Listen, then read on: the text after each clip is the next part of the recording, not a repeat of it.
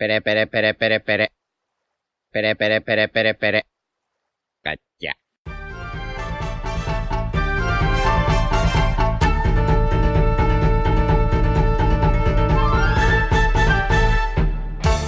Hola Nakamas, bienvenidos una semana más a Radio Pirata, vuestro podcast favorito de One Piece.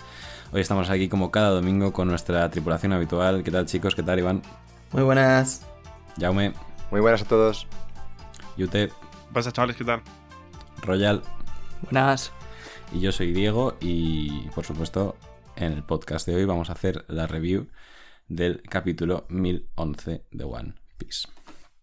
Eh, bueno, empezando, tenemos la portada de la Shonen Jump. No sé si queréis decir algo de esto. Yo la mitad de gente no sé quién es. Eh, nada, series nuevas y poco más. Yo tampoco, la verdad. Series nuevas. Sale Luffy en el medio, eso siempre está bien. Sale estás- Luffy, Luffy es lo importante y, y ya está. ¿Tú que estás más puesto, eh, Yute, alguna serie así nueva que merezca la pena? Eh, One Piece. Esta- esta- sí, sí, a mí me han comentado que se está empezando también. Hay Qué que- barras. Habría que darle una oportunidad. Así es. Se está reformando, Yute. Sí, Sí, sí, ¿eh? Muy bien. estoy cayendo... Ya me están lavando Menos. el cerebro. Al revés, te estamos enseñando la verdad. Bueno, pues ahí está la portada.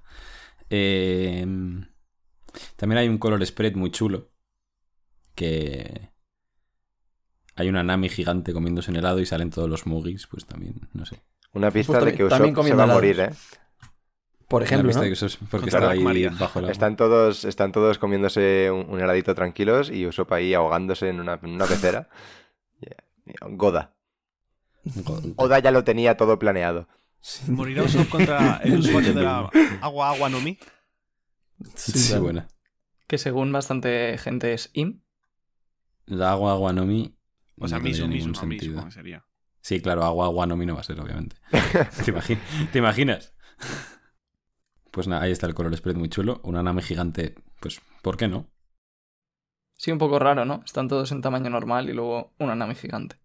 Sí, de hecho es- eso es referencia a que Nami va a obtener a Zeus, por eso está grande, en plan Big Mom, tal. Ajá, eso es. Eh, bueno, Tomad nota, eh, chicos. Exacto, ya con la tontería esta de- del color spread finiquitada, ahora sí vamos con la review del capítulo 1011, que, bueno, se titula, aquí lo han traducido como Deuda de los Shiruko, pero creo que tiene más matices luego. Bueno, no sé si queréis comentar algo de eso, que tampoco es muy relevante, pero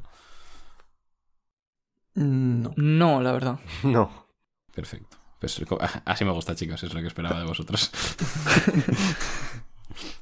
Pues vamos allá. Arrancamos con, con Kid y con Killer. eh, que bueno, es, nos recordamos, estaban en el acantilado ya frente a, a Big Mom.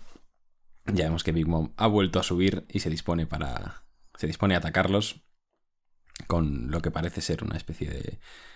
de rayo, ¿no? De hecho, el propio Kid se sorprende. eh, diciendo, pero esa cosa no estaba atrapada. Y ahora ya sí vemos eh, a Big Mom diciendo, veamos qué puedes hacer, muéstrame todo tu poder, era. Y vemos también la cara de, eh, bueno, la boca de hecho de el nuevo homie de rayo de, de Big Mom. Que bueno, era también en la, en la mitología griega, era la esposa de Zeus. Ataca a Kid y a Killer con un ataque nuevo llamado Fulgora, que también tiene aquí una explicación de mitología, pero bueno.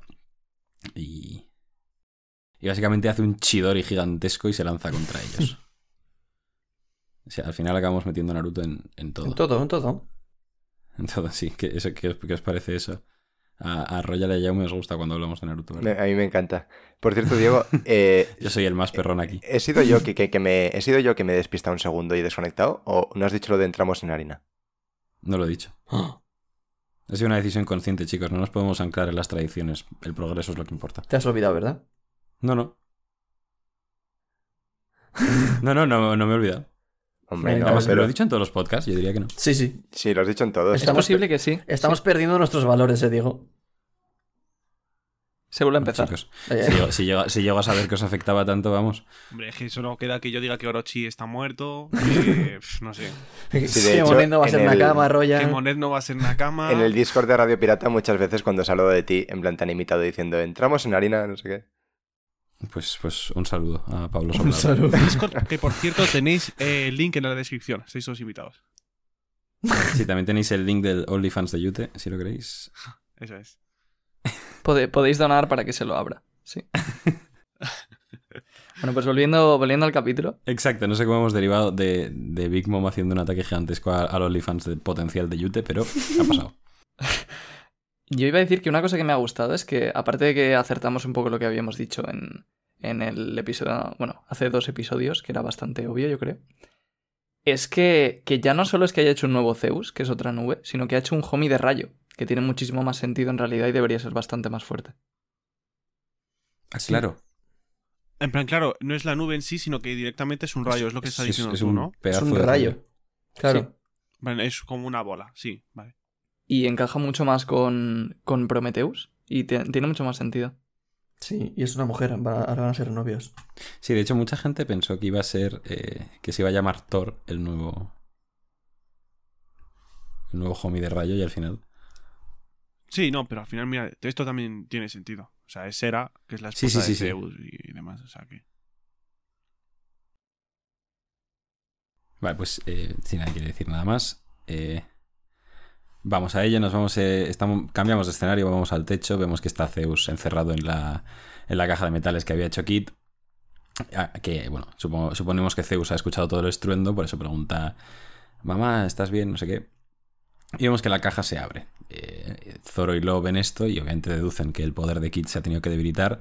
Y esto se debe pues al tremendo impacto que ha recibido de, de Big Mom. Y ya, pues lo ante esto, decide que tiene, hay que evitar a toda costa que, que Zeus se reúna con Big Mom en el castillo. Y ya, ahora sí, le dice a Luffy: Oye, dejo esto en tus manos, me llevaré a todos. Y se lleva a Zoro y a Zeus a- adentro. Ya sí que sí, se queda Luffy solo contra Kaido. Me parece Hablando de Kaido, increíble que- que Low, en plan. Es que no es una escena súper épica, pero el simple hecho de que Low diga, vale, o sea, está el puto Kaido aquí y ha, ha visto a Luffy lo que ha hecho contra Kaido y, y dice, vale, o sea, Luffy se puede quedar solo contra él. En plan, el, el mero pensamiento de que Low diga, sí, o sea, se puede quedar, quedar él solo contra Kaido y que él se vaya de ahí con todos, me parece increíble. Totalmente. O sea, es un hecho en el que piensa Ah. es factible que se lo, que Sí. se lo cargue él solo. Sí, Además es parecido a Andrés Rosa también, ¿no? Que estaba ahí viendo cómo Luffy derrotaba a Doflamingo y Sí. flipando con la fuerza de Luffy. Sí, además que recuerda que Low hace unos capítulos dijo en plan que él no obedece órdenes de nadie y en el último capítulo Luffy dice en plan mm, marchaos, eh, de, marchaos de aquí que me quedo yo solo con Kaido y luego diciendo vale, vale, te- nos vamos. O sea, No, no. que, que no quiero que me revienten. Te quedas tú aquí con este, con este monstruo. Sí. Y, y luego una cosa que a mí me encanta de este panel es la mano de Kaido en el suelo. Sí. Por, por algo en especial. o sea, es, que, Coño, pero decid algo que está chulo. O sea, es que- es que es una mano en el suelo. No, Ya, pero ver, que plan, mola. yo, le- yo le entiendo, ¿eh? En plan, yo iba. O sea, yo iba a decir algo, pero en plan, yo creía que iba a seguir diciendo algo. Claro. Es como O sea, si yo, en plan, es que me ha sentado como si yo digo, pues me gusta mucho el sombrero de Lo en este capítulo. Claro. ¿Sabes? En plan, en plan, yo iba a decir algo, pero yo creía que iba a seguir él diciendo algo. No, no sé, no, no, no No, pero en plan, tenía nada más que decir, la verdad. pero en plan que, que mola la mano de Kaido porque es como que está ahora mismo un poco hecho mierda. Es- Es una mano como en el suelo como que está, entre comillas, derrotado de la hostia que se ha llevado y mo- mola bastante. Sí, no sé, o sea, me, me sigo sin acostumbrar a ver a Kaido, que es la criatura más fuerte del mundo, tirado en el suelo, casi derrotado. Y de hecho, además, teniendo en cuenta que Katakuri no cayó hasta el final de la pelea, me hace aún más raro todavía porque es como, hostia, que el villano final del arco, enemigo de Luffy, ya está en el suelo derrotado. Claro, su espalda, que es lo que, ver. es lo que reiteraba Katakuri, ya ha tocado el suelo. Y en sí una pose muy parecida a la, a la de Katakuri. Bueno, la misma, vaya, supongo que será. Sí. Yo imagino que Royal, igual por lo que tanto te gusta la mano, más que la mano en sí, es el cómo está dibujado todo el panel, en plan de que está, que ves la mano abajo en grande y luego como en contrapicado a Luffy a- al final como por encima de Kaido, ¿no? Y como que te da la sensación de que Luffy está por encima. Y O todo sea, el ver. panel está muy guay.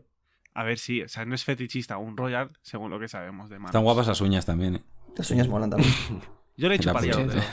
El brazalete también está guapo. Las venas, uf, esas venitas. Di- Di- Diego, eh, arranca. Que sí, bueno, que claro, estáis ahí comentando. Qué guay, Kaido. Ahí ya yace derrotado. Bueno, siguiente panel, literalmente. Kaido se levanta, se ríe. Gororororo. Eh, y le dice a, a Luffy. Y esto sí que lo voy a leer tal cual porque, bueno, hay cositas que comentar de este diálogo. Dice, parece que lo estás disfrutando, te ríes en un momento como este, te gusta vivir al límite, ¿verdad? Y hay un momento que Luffy se queda como extrañado. Esta traducción no es del todo correcta, ¿no? De hecho, Royal, si nos quieres comentar un poco lo que has investigado antes. Sí, bueno, eh, realmente Y me lo ha bueno, comentado Yute Yute, también, perdón, exacto. porque lo ha comentado Im del Discord de One Piece Crew. Sí. Y es que Sandman ha dicho en el foro de Arlong Park que esta, o sea, esta frase para él podría ser la más importante del capítulo, porque lo que dice Kaido según su traducción es: Parece que estás disfrutando de esta batalla. Cuanto más desesperado estás, más te ríes. Y cuanto más te ríes, tú y puntos suspensivos. Y no llega a decir nada. Entonces lo que comenta Sandman es que esto podría ser como un poco una pista de que, bueno, de que quizás tiene algo que ver con los D. Él, su teoría es que eh, Kaido iba a decir que cuanto más os reís, la gente con la D os volvéis más fuertes. Entonces, bueno, lo hemos comentado antes de grabar, que esto parecía un poco Dragon Ball, ¿no? Que cuanto más pelean, más fuertes se hacen. Pero yo pienso, o sea, yo sí que pienso que podría ser, eh, podrían ir un poco por ahí los tiros, pero no en un sentido tan literal, sino más algo figurado de que, evidentemente, cuanto más difícil la situación para Luffy, pues mejor se lo pasa y más fuerte A mí, o sea, es muy interesante, pero a mí me hace gracia lo de pensar que cuanto más se ríe, más fuerte se hace. Me imagino a Luffy antes de enfrentarse ahí, en plan, os cuéntame un chiste. En plan, es que- Que sí, a mí me gustaría si es eso, un- en un sentido más metafórico, en plan de que pues, Sí. los D pues sonríen ante la muerte, sonríen ante la adversidad en general y, y ya está. Estoy Sí. de acuerdo. O sea, es un poco. em, yo creo que sí que tiene que ver con la DI. Porque al final, el hecho de que mueran sonriendo es en la situación de más riesgo. Entonces es como que ya no solo es que mueren sonriendo, sino que a medida que se van acercando a una situación de más peligro, su vida les da completamente igual y van sonriendo más y más porque se lo pasan mejor. Es un poco suicida, pero. No, pero es su característica. O sea, se lo pasan Entonces- bien les- y se ríen. Como tú has Todo el dicho. tema de los D en realidad es, o sea, obvia- obviamente es súper interesante, pero me parece que está muy bien, o sea, en realidad mm, es- aquí me voy a marcar un Jaume y hablar de una cosa que tampoco tiene que ver con el capítulo, Gracias. pero que es una manera de crear un legado especial, pero sin limitarlo a tienes que ser de esta familia en concreto o de... No sé si me estoy explicando, porque por ejemplo, Sí. ya me vais a matar pero Naruto. Eh, Na- Naruto de niño es como me tengo que esforzar un montón y al final de Naruto es Jesucristo de los ninjas. Claro, por eso. Y esto me parece una cosa súper chula que, o sea, hay profecía y tal, pero como que no es un linaje en concreto que eres súper fuerte por esto. Es como, bueno, suponemos, un grupo de personas que tenían X valores y, se han transmitido a lo largo de los años, ¿sabes? Exacto. Y y no es que por. No es que por ser un D ya sea como un grupo cerrado y tengas unos poderes específicos. Exacto. Es algo mucho más natural. Y por eso me parece una manera súper guay de hacerlo, que esto en realidad, el tema del legado y tal, es una cosa muy clásica en los, en los shonen y tal, pero aquí está muy bien hecho para no ir en contra de los valores de One Piece. Exacto. Y además que hay, hay gente como Oden que han muerto sonriendo y no eran un D. Es decir, que, el- Eso, est- está por ver eso, ¿eh? Que yo no, lo- no creo que Oden sea un D o- y que si lo es ya lo, ya, ya lo hubiésemos sabido, pero que, que no era Sí, nada. no, yo- no un D yo como no- tal, pero que... Yo no creo que fuese un D. No, pero en plan, lo que quiero decir es que una cosa son los D, que seguro que tienen cierta relevancia de cara a lo del siglo vacío y todas estas movidas, pero que hay una especie de legado que, sobre todo con lo de la sonrisa y morir sonriendo, que mm, hasta ahora hemos interpretado que solo eran los D los que morían sonriendo y que puede ser que ese legado, por así decirlo, no solo sea parte de los D, que cualquier persona, a, Sí, a o pesar sea del que- apellido, lo puedan como llevar consigo, ¿sabes? Sí, como que ser un D más que una letra en el apellido es una forma de vida. Por así decirlo. Bueno. Es una forma, es una forma de, de- de ver la vida, de afrontarla o de ser. Y además que seguro que los, o sea, los Kozuki tienen relación con los de desde el principio. Claro, eso puede ser que tengan, que tengan relación, pero pues, por- Claro. precisamente por eso yo pienso que no son D. Porque lo que tienen es relación No, con claro, o sea, ellos. Yo con- cuando, o sea, lo de la Oden, la, la, la Oden de la D, sí. La, la D de Oden, no, no digo que sea en plan O de en, ¿sabes? En plan, algo así. Que simplemente lo que tú Claro. has dicho, Iván, que son, es un, son ciertos valores que tú tienes y ya está. ¿Algo que decir, Y Royal? ahí queda eso. No, estoy bastante de acuerdo, la verdad. Qué sinvergüenza. Pues seguimos. Eh, nos habíamos quedado en, la, en esta conversación de, de Kaido y Luffy. Luffy se queda extrañado, pero ya enseguida se le pasa la confusión y empiezan eh, las trompadas. Eh, Kaido y Luffy chocan en un ataque, ambos usando Haki del Rey, en un panel espectacular, muy, muy parecido a, al que vimos en su día de Roger y, y Barba Blanca chocando sus espadas.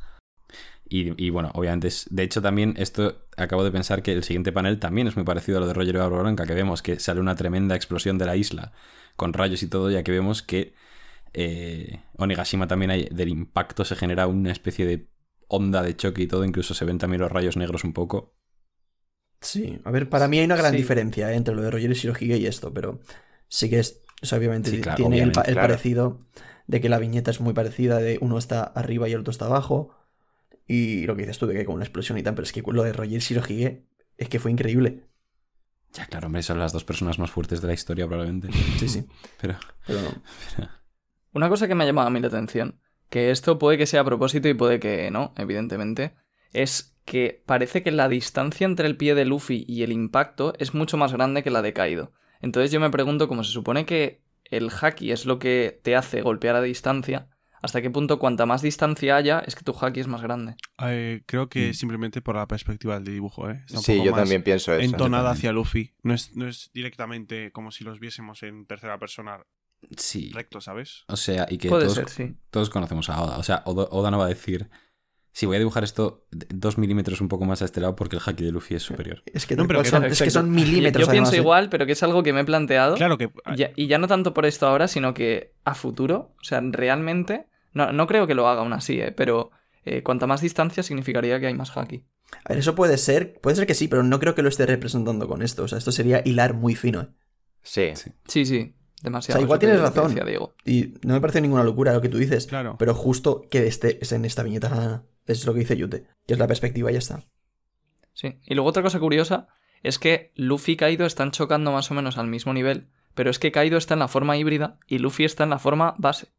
¿Vosotros creéis que podría usar el- en, el, guiar- en, en la cuarta marcha esta forma? La cuarta marcha le consume un montón de resistencia y haki. Yo no sé hasta qué punto tendría el suficiente poder como para poder eh, pegar esos golpes, ¿sabes? Lo acabará haciendo. O sea, O sea, sí, obviamente. con- O sea, Es que Al imagínate final es una del de Rey. Luffy. Sí, Pero me imagínate. refiero que si, si él se pone la cuarta marcha ahora, yo no sé hasta qué punto puede aguantar y pegar más de dos golpes porque le consume muchísimo haki y resistencia de por sí esa marcha. bueno, pues igual que al principio la cuarta, perdón, la segunda marcha le cortaba la vida y ya no, y se volvía chiquito cuando sí, usaba la tercera. O sea, digo, de cara a al esta final, pelea, sí, sí. Ah, no, de cara a esta pelea seguramente le costará muchísimo, pero claro, es que si no, si no le cuesta, que vamos. Claro. Claro, esa es la cosa. Es que, que creo que esto ya lo dije, pero imagínate una hostia de Luffy de esas que contrae el puño en cuarta marcha, que encima con pegando a distancia con el haki el río oeste y encima con el haki del rey imbuido. O sea, Es es, que, es que, vamos, no, yo Acabará no sé quién coño puede parar ese ataque o, o salir bien de ahí. No, pero precisamente hacer- por eso yo creo que Oda está empezando con Luffy eh, con esta forma, porque la pelea va a ir escalando. Eh, Kaido aún tiene que sacar cosas que no hemos visto seguro y Luffy igual. Entonces al final va a llegar un punto en el que Kaido dé todo su máximo, que no lo está dando aún ni de coña. Y Luffy también dará todo su máximo, pues lo que estamos diciendo, sacando la cuarta marcha y tal. Y Luffy acabará reventado, pero sí que la sacará. Yo quiero decir que acabo de pensar que dentro de seguramente no mucho se vendrá un eh, eh, Gato Ringu con Haki del Rey y va a ser tremendo. Uf, ya ves. Imagínate, cada puño saca eh, las ondas de haki del rey y son como 100 puños por segundo. Es decir, Claro, es ese, que va a ser ese eso. panel puede ser espectacular. Sí, de hecho, con la forma híbrida de Kaido puede ser un, Sí, no, muy hay- bonito a Luchi, ¿eh? Sí, ahí tiene, además ahí tiene, ti- ti- tiene Buah, hueco sería para dar, sí, sí. increíble, ¿eh? Sería increíble que sea el último ataque de la pelea, sí, sí. Pues ahí queda eso, chicos. Lo habéis oído primero en Radio Pirata. Bueno, pues eso, el ataque hace tremenda explosión y ahora sí, volvemos a cambiar de escenario. Nos vamos al interior del castillo, al tercer piso, donde han caído Kid y Killer debido al, al ataque de Big Mom. Esto me encanta, antes de que sigas leyendo, Sí. porque sin, o sea, sin dar demasiado por culo, me parece que no tiene ningún sentido la perspectiva. O sea, en el mismo dibujo, Oda te está enseñando cómo las rocas donde estaban Kid y, y Killer estaban arriba de la calavera y han caído debajo de un cuerno. No, no le veo ningún sentido. ¿Cómo? O sea, Kid y Killer al principio del capítulo hemos visto que estaban sobre unas piedras cuando les ha atacado Big Mom. Y esas Sí. piedras en el dibujo se ve que están arriba del todo. Entonces, ¿qué sentido tiene que con el ataque de Big Mom se hayan metido en medio de la calavera? Pero ¿Me es que esto lo explican y es que el ataque de Big Mom ha hecho un agujero y han caído por ahí. O sea, no, o sea, No, él, él dice de cara a en plan, a- a el, el cómo. En plan, porque ellos estaban en la cima y es como que el dibujo lo que quiere enseñarnos es que atraviesan el cuerno y entran. O bueno, o que entran pero justo a la mitad. Entonces, se refiere a que la dirección del ataque no tiene sentido con el dónde han caído. Sí, eso es lo que estoy diciendo. De hecho, es que te sale ahí la flecha de, de donde se ha roto. Claro. Y si ves dónde estaban antes, es que no tiene ningún sentido.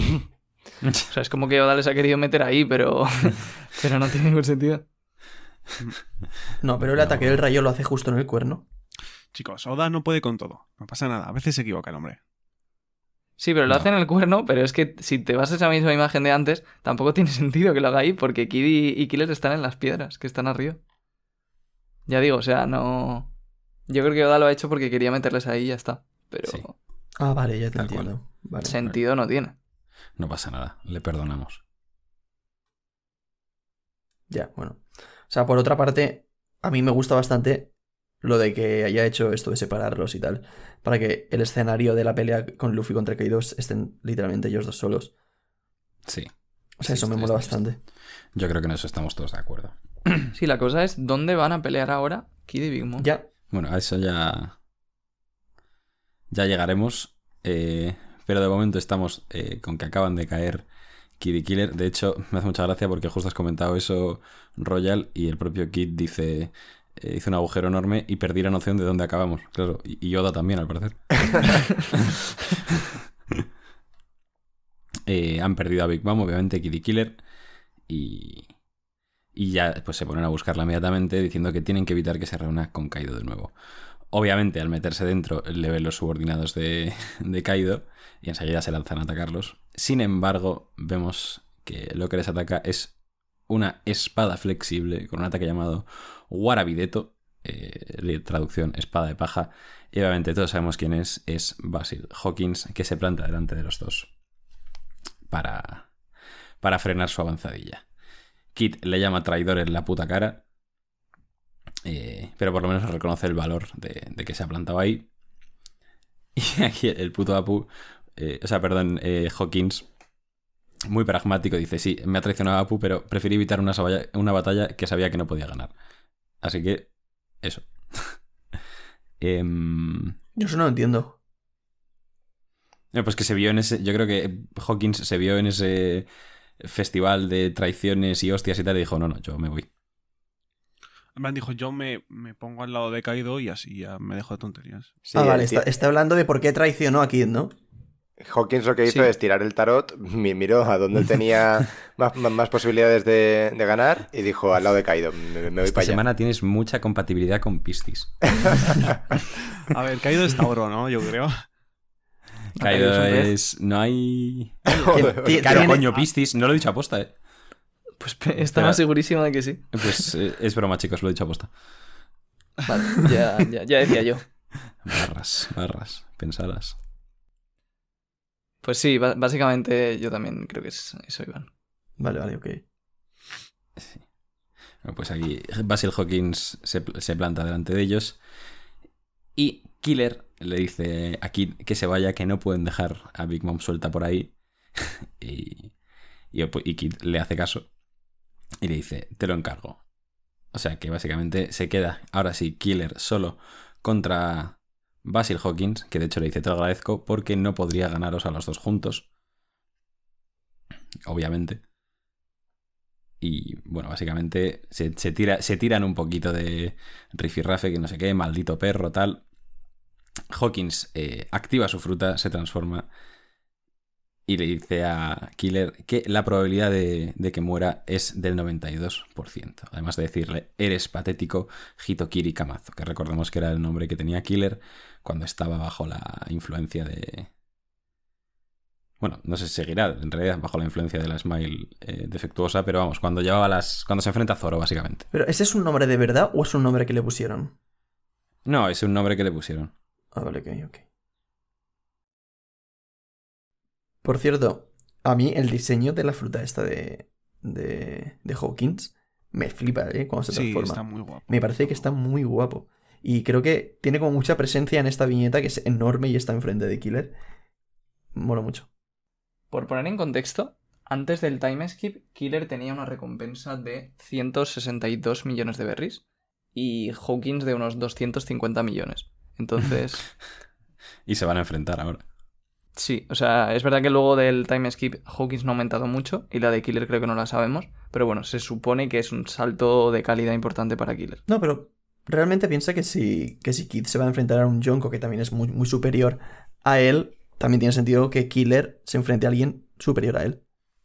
Claro, sí, sí, sí. O De sea- hecho, no me parece proporcional. ¿No te parece proporcional? No, Big Mom me parece... O sea, hay, más diferencia entre Kid y Big Mom que entre Ah, Killer vale, y- vale. Sí, no. sí, pero porque a quien deberíamos comparar a Killer es con Zoro, no con. ¿Sabes? Joder, pues hay más diferencia todavía. Obviamente, obviamente.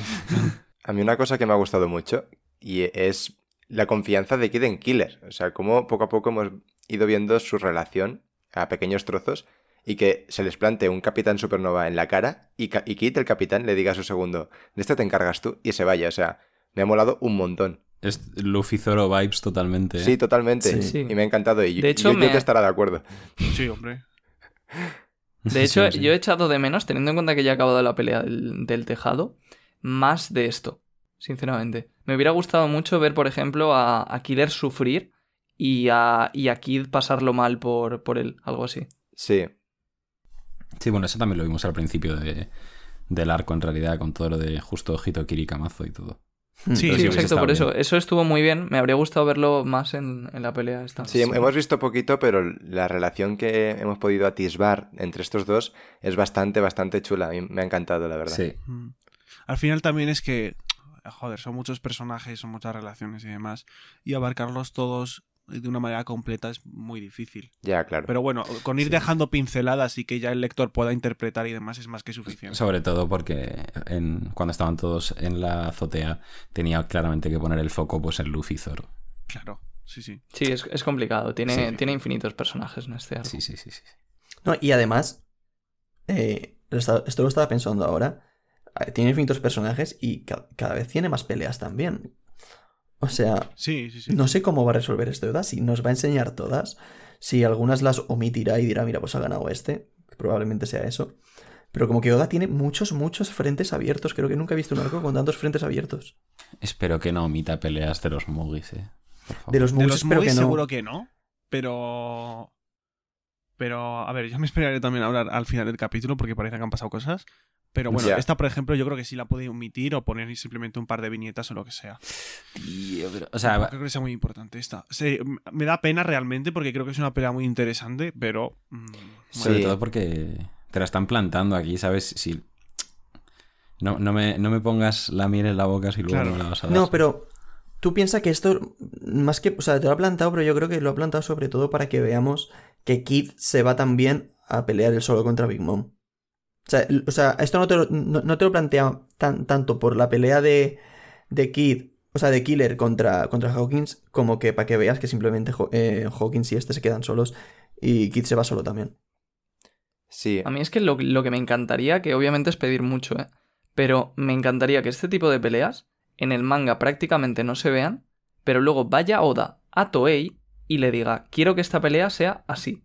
Y Toei la haga. Eso sería la hostia, pero Ya. se, se sabe si eso lo suele hacer Oda. O si lo ha hecho alguna vez, lo de ir a Toei y decirle, oye, mira esto, hazlo así. A ver, no se O sea, sabe, lo hace pero... un poco y habla con ellos y demás, pero yo creo que no a ese nivel. Entonces, a mí lo que me preocupa es que deje peleas en el manga, pero que tampoco le diga a Toei cómo tienen que ser. Y entonces Toei pues no tenga ni idea y la haga de forma que sea pues aburrida, mala, Ya, claro. etc. O sea, porque O por ejemplo. o se flipan, que puede, puede darse también el caso. Y se Sí, arriba. pues se flipen. Es que, por ejemplo, en el pasado que estamos viendo ahora de Oden y tal, han metido muchas cosas que no salían en el manga porque están súper guays y súper bien pensadas. Por ejemplo, lo de, lo de Roger diciendo lo del cielo. Eso no está en el manga y no sé a quién coño se le ocurrió, pero me parece un puntazo. Sí, a ese que le suban el sueldo, ¿eh? Claro, pero, eh, eh, es lo que quería decir, que no sé si a lo mejor ha sido Oda que ha dicho yo, y ha dicho, oye, mira, mete esto. No creo, ¿eh? Pero estaría bien que Oda hiciese esas cosas. O si no, que haya gente ahí que entienda más o menos cómo piensa Oda y que meta cosas en el anime que quizá Oda metería en el manga si tuviese más tiempo. Sí, pero peleas así, por ejemplo, o sea, esta pelea es imposible que nadie sepa hacerla bien si Yoda no les dice algo. Porque son dos personajes que no han hecho prácticamente nada, que no sabemos cómo pelean. Entonces, No, Sí, pero no, no hay en- mucho hueco para liarlas. No, claro, pero en cuanto a nivel de guion, igual no. Pero igual lo que sí que pueden hacer es alargar la pelea y mostrar golpes que no salen en el manga. Pero los diálogos que sean los mismos. Hombre, claro. Claro, pero sí, o sea, es un poco la de siempre, que al final si son golpes de relleno, que son en plan yo te pego aquí, ahora yo te pego aquí, son aburridos, en mi opinión. Lo que no es aburrido es si llega Oda y le dice, vale, ahora este va a hacer este ataque nuevo, ahora este va a hacer, no sé, va, Hawkins va a pensar gracias a su fruta y va a hacer esto. Ya, no, la verdad es que sí que estaría muy bien. Lo que pasa es que también eso se debería saber. O sea, se debería saber que es Oda quien lo ha dicho para que la gente lo tenga en cuenta como canon. Porque muchas veces estas cosas que en- ocurren en el anime y en el manga no, mucha gente no las tiene en cuenta. Y es como, bueno, pues vale, pues ha ocurrido, pero no, esto no es canon. Te molaría. Sí, está muy difuso. Esto es muy difuso, es muy difuso, exactamente. Entonces estaría bien que hubiese alguna manera de decir, no, esto no sale en el manga, pero también es canon. Totalmente de acuerdo. Pues sí. Eh, ahí queda plantado el enfrentamiento. Ya eh, veremos si lo vemos o no. Que de hecho también habíamos comentado lo de que daba mucho Luffy Zoro vibes lo que ha pasado. Pues de hecho también cuando. Cuando Hawkins le dice, pues tienes 92% de posibilidades de morir. Y Killers le contesta, eh, yo creo en mis habilidades, no en predicciones absurdas. Hawkins le contesta, buena suerte entonces. Y Killer le dice, me importa poco si rezas por mí o no, te enviarán al infierno. Esto es super Zoro vibes todo lo que dice Killer. Sí. 1% Sí, sí, de sí, posibilidades, 99% de fe, literalmente. Tal cual. Volvemos a cambiar de escenario. Nos seguimos en el interior del castillo. Ahora nos vamos al segundo piso. Y estamos con Tama, Nami, Usopp, Page One y Perro León. No, que- tenía nombre, ¿cómo se llama? Lo dicen aquí Comachillo. Comachillo, Comachillo, sí. eso, comachillo. Ah, pero Perro León es mil veces mejor. Perro León es. Perro Di León.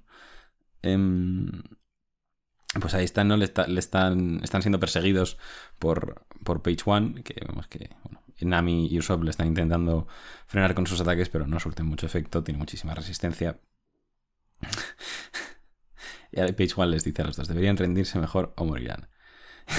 claro que no moriremos largo de aquí lagartija, los dos llorando, obviamente acojonados, pero aún así siguen peleando. Les quiero mucho. Sí, básicamente todo lo que hacen Usopp y Nami a lo largo de su vida es para no morirse. Tal cual. Sobre todo, eh, Nami para no morirse ella, que hay un montón de bromas siempre de sí, bueno, si mientras a mí no me pasa nada. Sí. Y, y luego, eh, curioso también cómo hace énfasis un poquito en la resistencia de las Zoan Sí, prehistóricas. sí. Y luego veremos también que incluso hace más hincapié todavía. Pero sí, sí, sí. Sí, eso va a ser bastante clave en, en casi todas las peleas de los movies. Tiene pinta. Aquí, ¿quién es el que dice, perdón, en esta viñeta apunta sus puntos débiles Usopp Nami, no? Es es como claro. Que de hecho esta viñeta me hace mucha gracia. Sí, sí. Es buenísima. porque está diciendo, apunta sus puntos débiles y Usopp en vez de apuntar se pone a darle hostias con el, con el garrote este.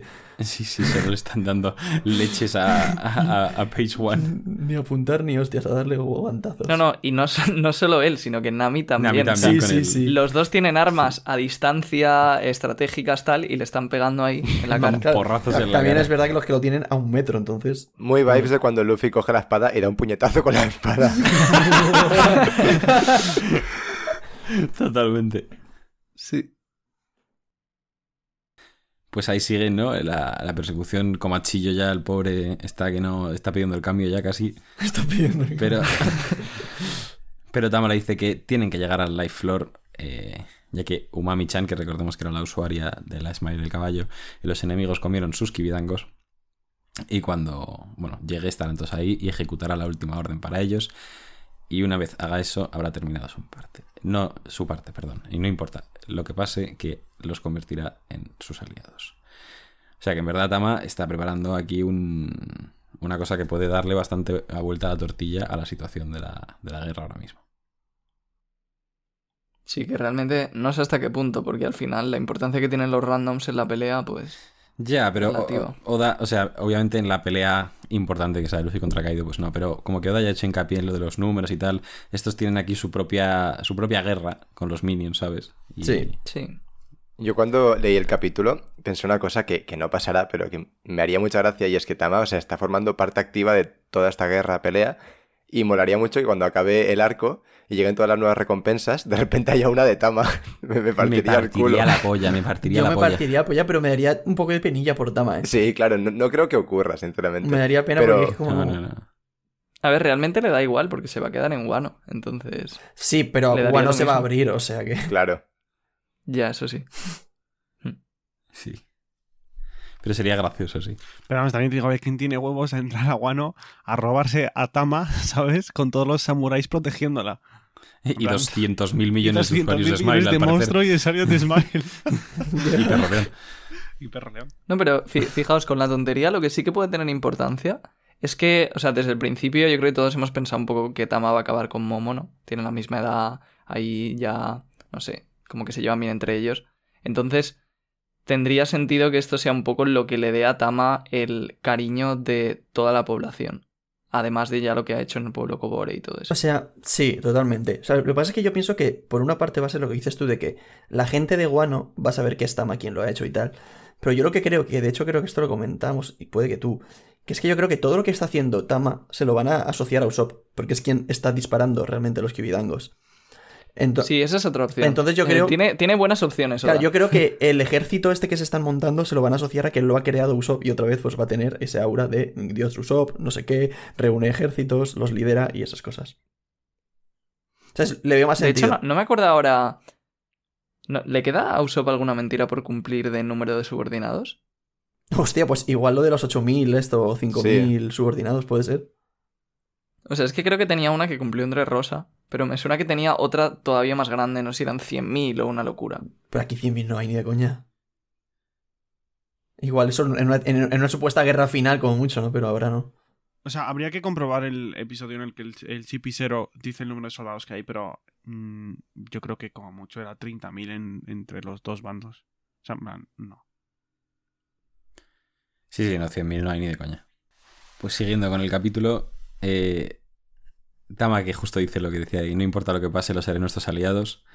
Y claro, como dando a entender de que si me pasa algo, pues no pasa nada. Y, y Nami Usopp la dice, no digas tonterías, Tama, tu hermana mayor y tu tío te protegerán. Tu tío. Y Usopp, me como que tío, solo tengo 19 años. Que no sé si en Japón no se puede ser tío con 19 años o algo, pero... Es que igual, es, igual la traducción es otra, ¿no? Y a lo mejor. Tío. Sí, igual es una palabra como que cosa. denota más edad o algo así. Exacto. Vamos, que me ha hecho mucha gracia. Es que esto- estos dos juntos es de lo mejor que, que hay en One Piece, Sí, verdad. sí, sí, sí, totalmente. Que de hecho, joder, se habla mucho de que One Piece ya no era como antes, que no tiene tantos gags cómicos y tal. Y sinceramente, no lo creo tanto. O sea, creo que a lo mejor sí que tiene un poquito menos, pero no deja de tenerlos en un momento y estas cosas a mí me siguen haciendo mucha gracia. Y creo que Sí, tal cual. no ha perdido tanto el- esa esencia que ha tenido siempre One Piece. Yo creo que la sigue manteniendo. Sí, yo estoy de acuerdo. Sí, un poco, pero... O sea, sí que es verdad que Oda economiza. Sí, también es que no son Pero economiza con todo. O sea, el punto en el que estamos de la historia pues requiere cierto, Seriedad. cierto ritmo y cierta seriedad en algunas cosas, sí. Pero bueno. Eh, después de que le digan ahí que, que van a proteger a Tama, Usopp y Nami, ella pues obviamente se siente asustada, al final es una niña y está cargando con una responsabilidad increíble, pero esto le da a Usopp, eh, le hace sacar ese valor que todos sabemos que lleva dentro y, y dice, no te preocupes, me haré cargo. Hisatsu Midoriboshi Hanabihana, que son flores pirotécnicas, chicos, si no lo sabíais. Eh, que es un ataque nuevo, sino que lo dijo Royal en el directo, creo, ¿no? Sí. Que Usopp valenciano, ¿eh? tirando ahí piropiña. Usopp fallero, eh. Usopp fallero. El que... Page One, toma representando. Faller. F, F latinoamericanos ahora mismo. Sí, ahora mismo. bueno, buscáis lo que son las fallas y ya os enteraréis de todo. Eh, efectivamente, Usopp hace el ataque de los fuegos artificiales, las flores pirotécnicas estas, que sí que parecen fuegos artificiales, y le da a Page One. Eh, Lo de las piñas. claro, bueno, esto comentando un poco lo que decíais antes, que justo dice, espera Usopp, eso podría quemarnos, le dice Ah, Nami. no, eso es ahora. Claro, le dice Usopp, es que mis armas no funcionan a corto, al corto alcance. Claro, por eso estaba antes pegándole con el. con el tirachinas a. Sí, a sí, sí. Totalmente. Con el ataque del- de, las flores pirotécnicas, eh, consigue quitar a, a Page One de- del culo de Perro León, básicamente. Y lanza otro ataque que es el Hisatsu Midoriboshi Bakubokuri, que son piñas explosivas. Os, os- os encanta cómo lo hago, ¿eh? Sí, sí, sí. Me encantó lo que dijiste ayer en el directo, eso me partió. Sí, efectivamente es una piña y explota, ¿sabes? Es un nombre para ataque. Que, por cierto, esto a ti, Diego, Sí. te- eh, a mí, personalmente, cuando lo vi me recordó mucho al Hobbit. A- cuando Gandalf Sí, a las tira... piñas de Gandalf. Ah, Es que es literalmente lo mismo, que Gandalf se pone a tirar piñas que explotan. Sí, Usopp es Gandalf. Pues eso. Usopp le da a Page One con las piñas explosivas, que de hecho es una explosión bastante grande. Y el propio Usopp dice, un golpe directo, toma eso, maldito tal. Parece que ha triunfado Usopp, pero enseguida vemos que le cambia la cara y que Page One se ha levantado, eh, vamos, con prácticamente ningún rasguño. Y aquí, bueno, lo que comentaba Royal antes, que también quería llegar a este momento, que dice, ¿cómo lidiaremos con este usuario de Zoan prehistórica? Otra vez haciendo un poco en, en hincapié en la resistencia que tienen estos usuarios de fruta. Sí, o sea, desde, desde que apareció Jack, ya lo he repetido como, no sé, 10 veces. Y se ve que es lo, lo más importante de estas zonas. Claro, o sea, que es como que parece que Oda nos está dando chicos que de verdad que no son solo dinosaurios. y eso, pues ahí al ver también que Page One se levanta, pues Usopp se lamenta de que los Kibidango solo funcionen en usuarios de Smile. A lo que yo contesto, claro, no te jode, le das un Kibidango a Kaido y se acaba guano. Sí, ya lo dijo Yute. Tama a lomos, a lomos de Kaido. Está mal, hombre, decaído. Llegando a se, la guerra rompe, final. se rompe la teoría. Referencias, ¿eh? Se rompe Una la pena, teoría, se chicos. rompe la teoría. Ya no hay 100% de efectividad. Vaya, por Dios. Bueno, esa no contaba porque realmente es, un- es de un podcast que nunca se llegó a subir, así que... Claro, No, pero está en el tráiler. bueno. es verdad. La gente, la gente lo oyó. Exacto. Bueno, espérate, espérate, reformo la teoría. Me espero al final del capítulo. Me espero al final del capítulo. Al final Bueno, del Metiendo hype, ¿eh? Poco a poco hype. Al final te haces al negocio. Sí, de hecho, eh, estás ya bastante avanzado con tu teoría general, ¿no? También. Eso es, poco a poco va Sí. ganando. Exactamente. Al final, al final la gente se va a creer de verdad la teoría general de Yute. No, Pero, pero, ¿y sí. por qué, pero por qué dices eso? A, ver, O sea, a ver la Ayla, ¿no? ¿Cuán- cuán- Exacto. ¿Cuándo habíamos quedado, Royal? El mes que viene, el primer sábado era, ¿no?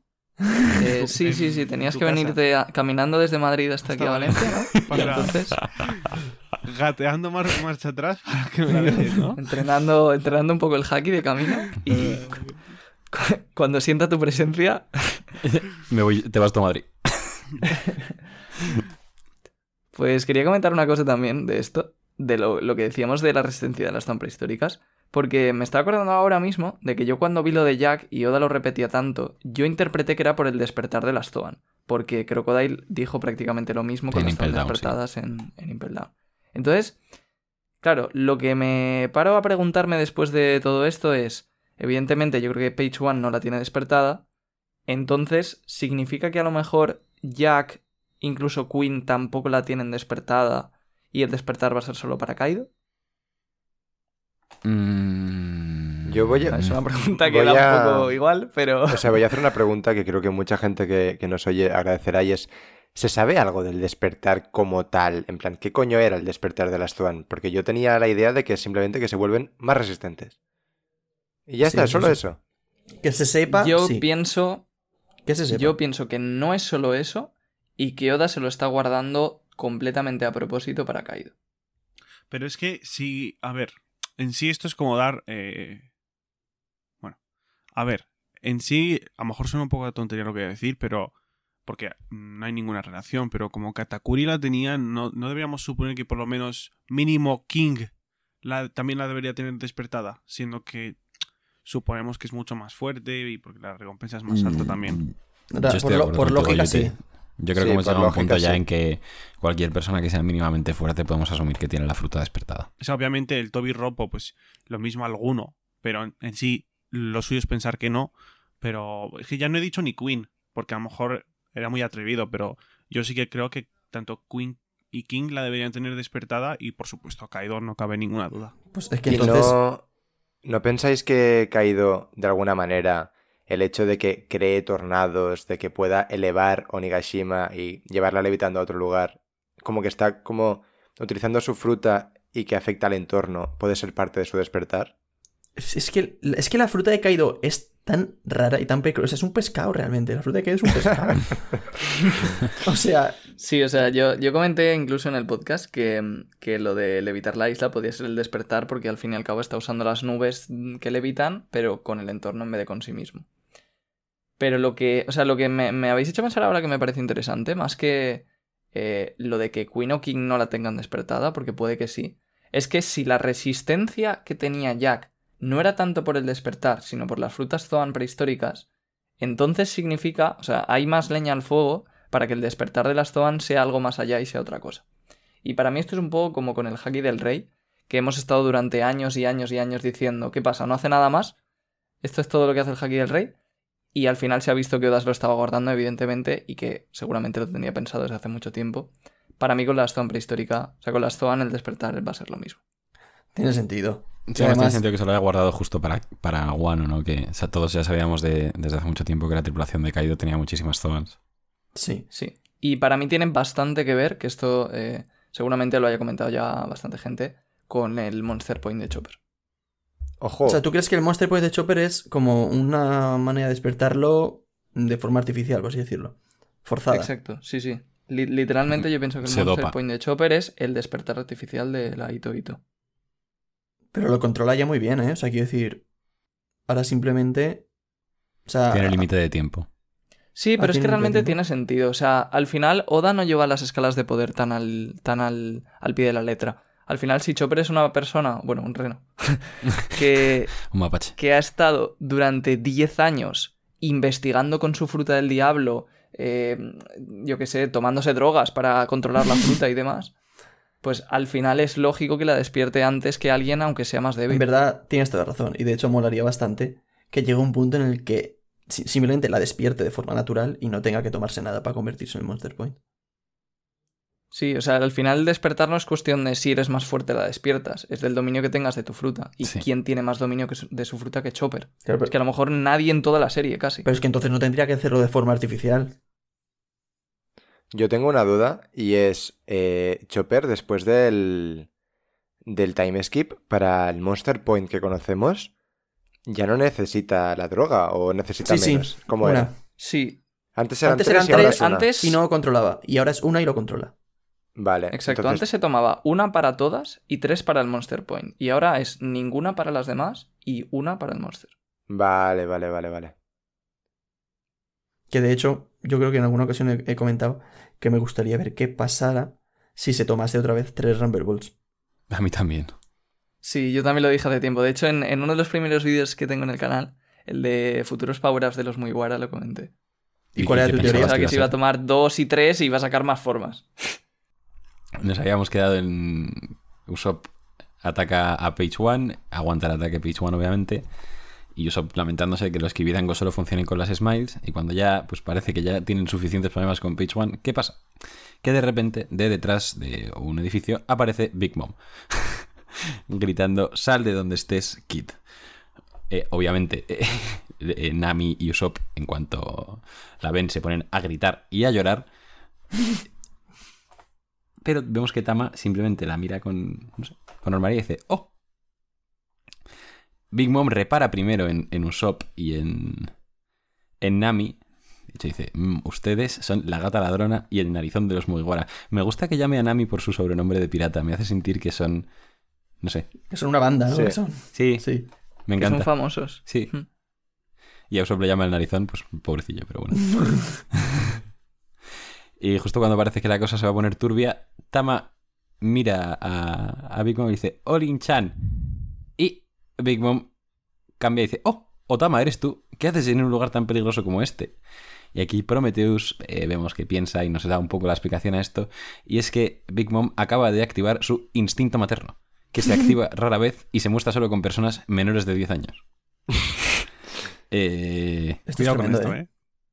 Yo, sinceramente, creo que lo sabéis ya todos de sobra. He sido el mayor crítico de Big Mom, seguramente, de España. De Esto me España, encanta. ¿eh? España. Esto, esto a mí también me ha gustado. eh, porque tiene sentido que el punto débil de Big Mom sean los niños emocionalmente. Porque cuando, la única vez que ella estuvo.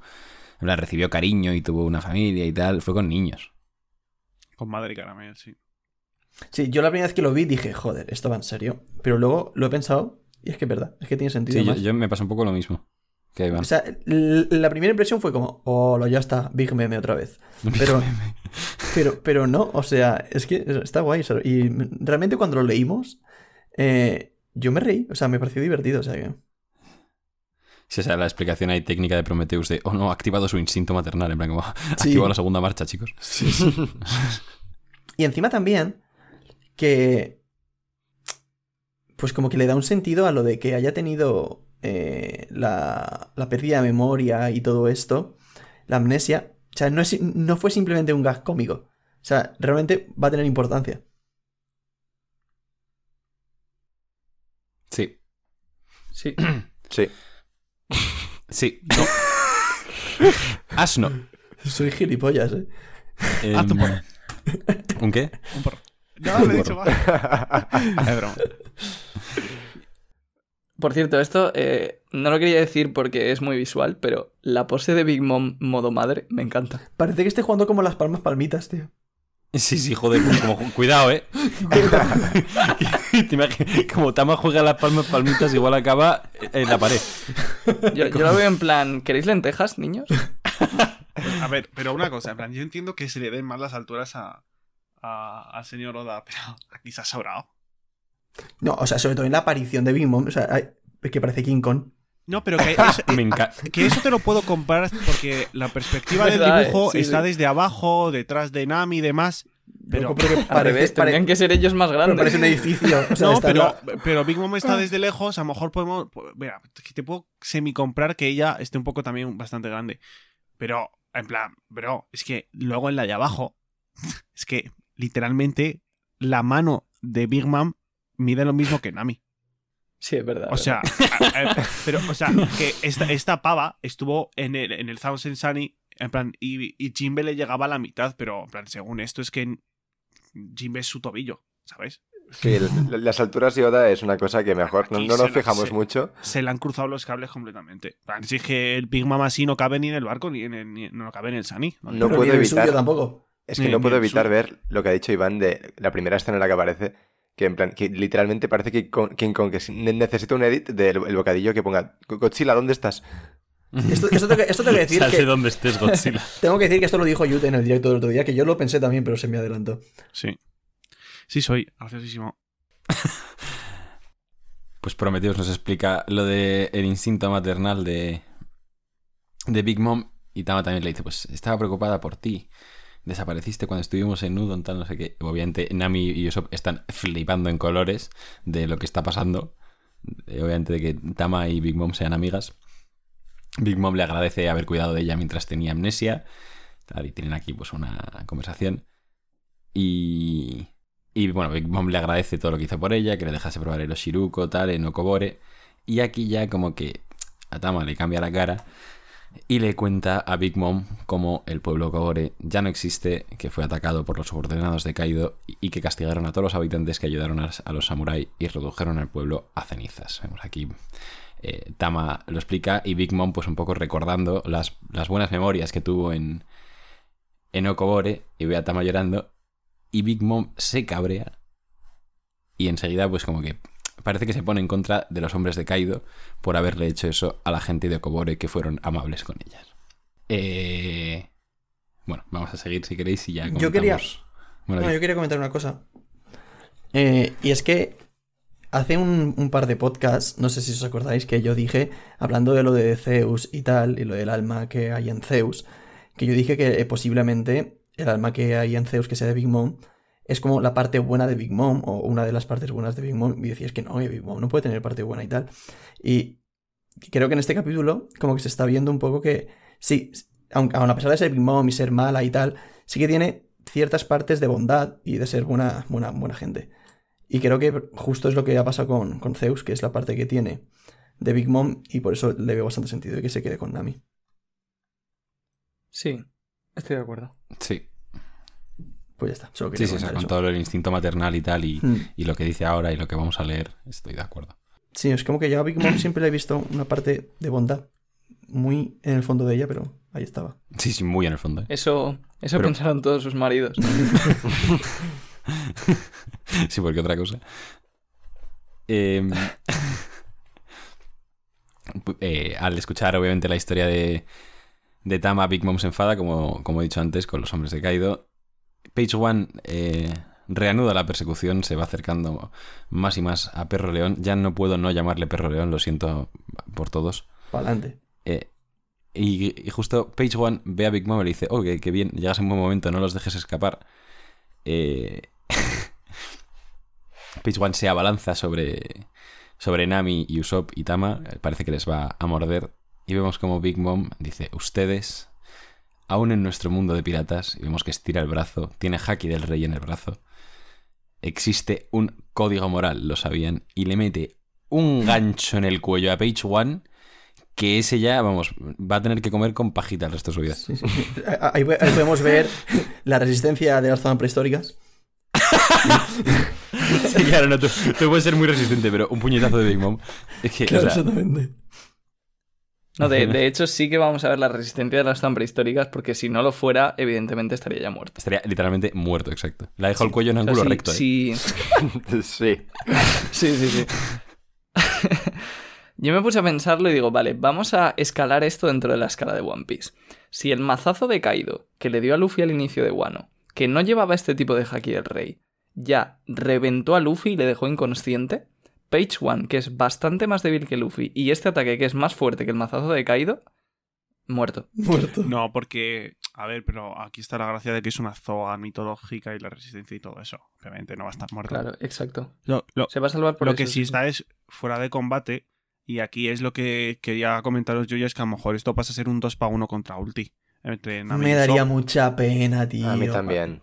A mí también. De hecho, es que ya, ya, ya me está dando pena. Bueno, pues eso, que a lo mejor. Es que yo quería ver una pelea de Usopp contra este tío. Y, y un 2 para 2 que lo comentamos hace unos cuantos podcasts, que estaría muy guay ver un 2 para 2 entre Nami, Usopp y, y Page One y Ulti. Y joder. O sea, está muy bien esta parte de Big Mom y tal, ¿eh? Pero casi que si. mm, por culpa de esto, no vamos a tener la pelea de Usopp contra. contra Page One. Hubiese preferido que esto no ocurriese. Es que esto es una apuesta muy arriesgada. Hay que ver cómo, cómo repercute, ¿eh? porque se puede cargar bastantes versos que tenemos pensados y ahorrarle otros a Oda, que a lo mejor puede ser uno de los motivos por los que lo ha hecho, que no creo en sí. Pero se puede cargar el versus de Kid y Big Mom. Por, También, verdad. Se puede cargar muchos porfa. versus, de- se puede cargar también a Ulti, porque Ulti, que sale temblando en la última viñeta del capítulo, eh, yo no sé Como si será... Como Pano, también te digo. Pero yo no sé si será porque eh, o bien eh, sabe que Big Mom eh, va a empezar a pegar hostias a Tony Son a todos los subordinados de Kaido o simplemente por la condición en la que va a quedar Page One. Supongo que en parte un poco las dos.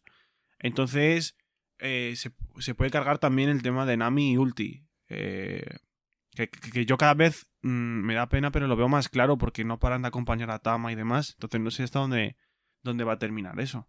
Ya están a punto de llegar al, al Life Floor, que es donde están todos sus aliados, los de Tama, ¿sabes? Entonces. mm, Sí, no sé. sí, sí. Yo no descartaría que realmente el puñetazo a Page One sea una especie de eh, recurso de Oda para decirnos, vale, Big Mom ha hecho esto porque empieza o podemos atisbar una traición o lo del código moral o de honor o como sea y que Page One en el siguiente capítulo un poco mal herido, pero se levante y a tomar por culo y no tenga mucho sentido, pero ya está, ¿sabes? Yo, yo estoy contigo, Jaume. Y, y que sea una manera también de igualar la pelea con, con Usopp. De que Usopp le venza, sí, pero porque está debilitado. Sí, o sea, a ver, yo, yo tampoco pienso como Yute, creo que ha caído un poco en la trampa de Oda, porque esto es precisamente para darle un poco más de vueltas a la pelea, pero que, que no. que va a acabar siendo la misma. Sí. O sea, para mí esto no cambia absolutamente nada. Seguimos teniendo Ulti versus Nami, Page One versus Usopp, y ya está. Pues eh, Oda te oiga. No, no, sí, ojalá. O sea, yo creo que no, pero ojalá. Ya, si queréis, acabo lo que queda, que ya no queda nada y comentamos todo. Dale. Sí que yo te tenía algo que decir, una teoría o algo así. Sí, ¿no? por eso, y aquí, eh, justo en este final, hay un par de cositas que comentar, yo creo. Eh, pues eso. Page One come suelo como un campeón. Los subordinados de Kaido se quedan nuevamente sorprendidos. Kid oye el estruendo y, y ya pues asume que Big Mom está por ahí. Y también vemos que Zeus también pues, detecta que Big Mom está ahí y se alegra mucho de que esté vivo y tal. Y vemos la última viñeta del capítulo que es eh, lo que decía Yute, que es Ulti temblando, viendo el tremendo golpe que le han dado a Page One. Y fin del capítulo 1011 de One Piece. La próxima semana no hay manga, chicos. F. Que las últimas cositas así de, de relevancia del capítulo, pues yo creo que un poco lo de Kid, ¿no? Que parece que sí que va a seguir adelante. Y lo de Zeus, que yo creo que el hecho de que Zeus esté aquí y tal. mmm, Big Mom tiene un homie nuevo de rayos. Justo está Nami por aquí también. Pues dos más dos. Claro, eso, en ese sentido sí. Y por cierto, eh, Kid aquí dentro del castillo eh, gana mucho en una pelea contra Big Mom, ¿eh? Si al final se lleva a cabo. Sí, Más aquí que nada porque tiene aquí tiene que haber un porrón de hierro, ¿sabes? Total. Sí, sí. Bueno, de metal en general, no es solo hierro lo Sí, que metal, manipula Kid. perdón. Sí, de hecho, exacto. Tendría más sentido que la pelea de Kid sea en un interior. Totalmente. Pero, pero vamos, aún así, Kid derrotando él solo a Big Mom me parecería muchísimo. Y no solo eso, sino que es un poco lo que comentamos en otros episodios de que si acaba el arco con Luffy derrotando a Kaido y Kid a Big Mom, para mí Kid sigue siendo un rival de Luffy de aquí en adelante. Eh, ahora lo que hay que saber es. Porque, a ver, se le complica mucho la, la pelea a Kid, más que nada porque justo yo creo que Oda ha aprovechado también para enseñarnos el golpe de Big Mom de Haki el Rey que, que está llevando a Luffy a cabo. Kid o aprende a recubrirse con Haki del Rey o literalmente no puede hacer nada. Claro, sí, sí, sí. También a lo mejor va a jugar a su favor que eh, estuvo en la prisión con Luffy y vio a Luffy entrenar y pues, s- a lo mejor se viene arriba y dice, bueno, pues voy a intentarlo yo también. Pero claro, Luffy lo entrenó, él no. Por lo que sabemos, a lo mejor sacan un flashback de que según veía se iba al, al otro lado de la prisión y entrenaba él también. Entonces, que no creo, obviamente, es una tontería. Pero no sé cómo, cómo van a llevar a cabo la pelea. Pues a mí me gustaría, por ejemplo, para, para ser un poco originales y que no gane con el mismo power up que Luffy, que por ejemplo Kid despertase su fruta y derrotase a Big Mom con eso.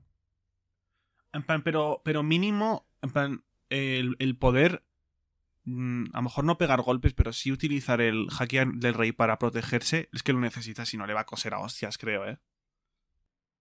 No, pero, pero puede apañárselas. No sé, a mí me gustaría ver una pelea que no sea tanto como la de Luffy, que es puras hostias, sino que sea más ingenio, fruta del diablo, algo así. Sí, no, hay que ver, hay que ver también cómo, cómo juega con su fruta de cara a, para omitir el fuego de Prometheus, ¿eh? Que eso puede estar Sí. muy interesante.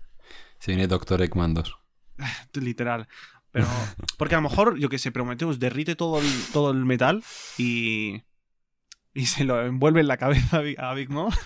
Perdón, ya estoy y por desvariando. ejemplo, Estoy fangirleando mucho con, con Kid, así que os dejo a vosotros. Nada, es que yo asumo que si alguien tiene Haki del Rey, o sea, o, o te recubres tú también, o físicamente no puedes hacer nada. O sea, que sí que se podría, par- podría parar los golpes con metal y tal, pero no sé. Ya, tampoco es que Ya, pero es- no sabemos hasta qué punto lo domina Kid. Sabemos que lo tiene porque lo dijo Kaido, pero Claro. sabemos que Luffy lo domina bien y ha sido capaz, gracias a eso, de readaptarlo con lo de la armadura y tal, pero es que Kid sabemos que lo tiene, pero no sabemos hasta qué punto lo sabe manejar. Entonces, se verá ahora. No, pero lo que dice Diego, que es muy importante, es que yo creo que de momento está todavía en el aire. Porque, o sea, no sabemos hasta qué punto a Kaido no le podían hacer daño sin Haki del Rey por sus escamas de dragón o por ser usuario el de Haki del Rey para recubrirse. Y Big Mom sabemos que aparentemente era una bola de hierro y tampoco se le podía hacer daño. No nos han dicho por qué, pero claro, puede que sea también por el Haki del Rey. Y para hacerle daño, pues sea como Kaido y tienen que usar Haki del Rey. Puede ser, ¿no? Y que además Ya con el. Haki del Rey como que pegas a distancia y Kid no podría hacer eso tampoco, o sea, no sé. A ver, que igual lo despierta también, o sea, lo aprende a recubrirse justo en la pelea, pero Está todo, todo en el aire, chicos. Eh, bueno, eh, mi teoría, que, a ver, claro, Tama no le puede dar el, el Kibidango a, a Kaido ahora porque no, no tiene el Smile. Pero, ahora que son tan amigos, le puede decir Big Mom a Kaido, oye, deja que se monte un rato la nena encima, date una Claro. con ella y ahora me la vuelves a traer para acá, ¿sabes? Dale una vuelta a la niña que está muy pesada. Vea un poco el cielo, aire puro, tal, y os volvéis. Sí, sí, me gusta esa teoría. Yo la- además la veo bastante factible. Que y Luffy diga, vale, sí, en plan, que te- justo tenía que ir al baño tal. eh, Cuando volváis avísame y, Y seguimos dándonos. y seguimos. Sí, sí, Sí, sí. o sea, Sí, además es, es el sueño de Tama. Desde que casi la mata Kaido en Bogoré, ha, ha querido montar sobre él. sí. me fascina cómo has ido a asegurar con tu 100% de efectividad, ¿eh, Yute. Sí, sí, Hombre, o sea, esto, no, esto se no. cumple seguro, además. Hay que mantenerlo, sí. No falla, ¿eh? sí, sí. ¿Te imaginas que de repente pasa algo así? me puedo morir, ¿eh? No, Hon- no. Honestamente no, pero si pasa, efectivamente me muero. Si Así, pasa, ah, mm, el podcast es mío. Sí, sí. Sí, sí, Ah, sí, bueno, no, tal pues cual. ya Si pasa, si pasa, nos vamos todos. Tienes el podcast tú solo, te regalamos, yo- A te regalamos nuestros micrófonos, todos los Eso ingresos es. van para ti. o Todos sea, los ingresos van para mí. Y si no pasa, mm, me voy del podcast. Sería mi Bueno, pues hasta luego, ¿eh? Vale, Sí. Guano será mi Puedes ir haciendo la maleta, ¿eh? Bueno, pero todavía queda mucho guano hasta que termine. Hay un par de años aquí. Se cree que va a acabar bueno algún día. aquí. Pues poquito más, ¿no, chicos? Si queréis, me podéis ir dando ya la nota y la frase. ¿Hay algún voluntario que quiera empezar? No, ¿verdad? Yo mismo. ¡Oh! A ver, Esto sí que no me lo esperaba. ¡Tres! Eh, es que, o sea, no es ninguna frase elocuente ni nada. pero es que me está pensando y no se me ocurre ninguna. Así que voy a decir una chorrada. Eh, Primero mi nota o la frase, Diego. Primero la nota, como siempre, nota y frase. Vale, pues mi nota va a ser un 7,75.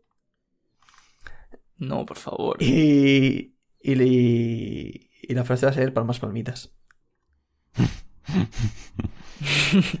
Vale. Eh, Yute, por ejemplo. Yo de nota le voy a poner un 7 y medio al capítulo. Me ha gustado, está bastante chulo. Y de frase, la frase va a ser... eh, bueno, la frase va a ser... Los códigos se respetan. Eh, Jaume. Pues mi nota va a ser un, un 7. Y mi frase, improvisándola ahora mismo, porque no, me la, no, no la he pensado, chicos, eh, va a ser, mira, yo me reafirmo, lo siento mucho, Usopp MVP. Eh, Royal. Pues mi nota va a ser un seis y medio. ¡Hola! Y la frase. La frase, la verdad que no he pensado nada, así que bueno. Va a ser. ¿Quieres lentejas? pues ya está, tenemos título.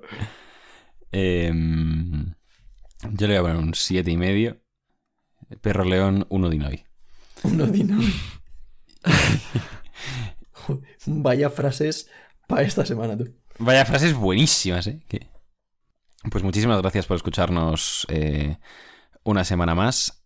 Eh, recordad siempre que, bueno, podéis suscribiros en YouTube, nos podéis seguir en Twitter, en eBooks, en Apple Podcast, en Spotify. Eh, Twitter lo he dicho. Sí. Perfecto. Eh, también nos podéis seguir en Twitch en Radio Pirata Live y por favor no os metáis en el servidor de Discord. No es broma, tenemos, tenemos un servidor de Discord también que si os queréis meter está muy guay. Ahí pues charlamos, jugamos y tal. Bueno, charlan, juegan. y tal, porque Charlamos, no dice que es sinvergüenza. Exacto, por eso. Acá, eh, eh, eh, eh, inst- insta corrección. Yo es verdad que no me he metido nunca, pero algún día chicos, cuando menos os esperéis, entraré. Eh, y eso ha sido todo. Muchísimas gracias y nos vemos la semana que viene. Adiós. Adiós. Adiós. Luego-